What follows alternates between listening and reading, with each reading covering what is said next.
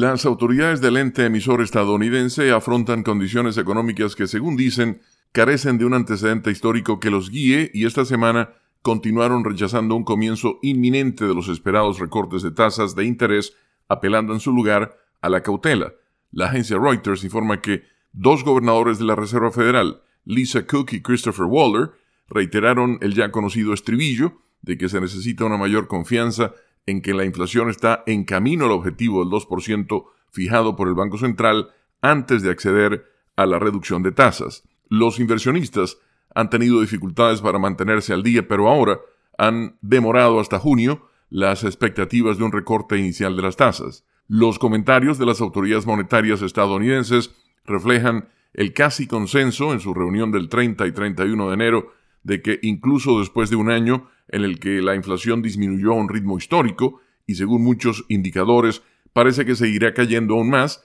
no es el momento para señalar el inicio de los recortes de tasas. La mayoría de los participantes, según minutas de la reunión de enero, todavía sigue enfocada en el riesgo de que una reducción prematura de las tasas permita que la inflación aumente nuevamente y entonces obligue a una respuesta de la política monetaria que podría ser perjudicial para la economía. No obstante, el comentario reciente también apunta a un dilema más profundo que podría estar inclinando a las autoridades de la Fed a avanzar lentamente. Las autoridades saben lo que ganan por cada mes de espera y es más presión a la baja sobre los precios a través de costos de endeudamiento que consideran restrictivos, más datos que muestren cómo se está comportando la inflación y más confianza en que tienen la situación bajo control. En su más reciente conferencia de prensa, el presidente de la Fed, Jerome Powell, dijo que la entidad no esperaría a que la economía retroceda antes de recortar las tasas porque sería demasiado tarde, pero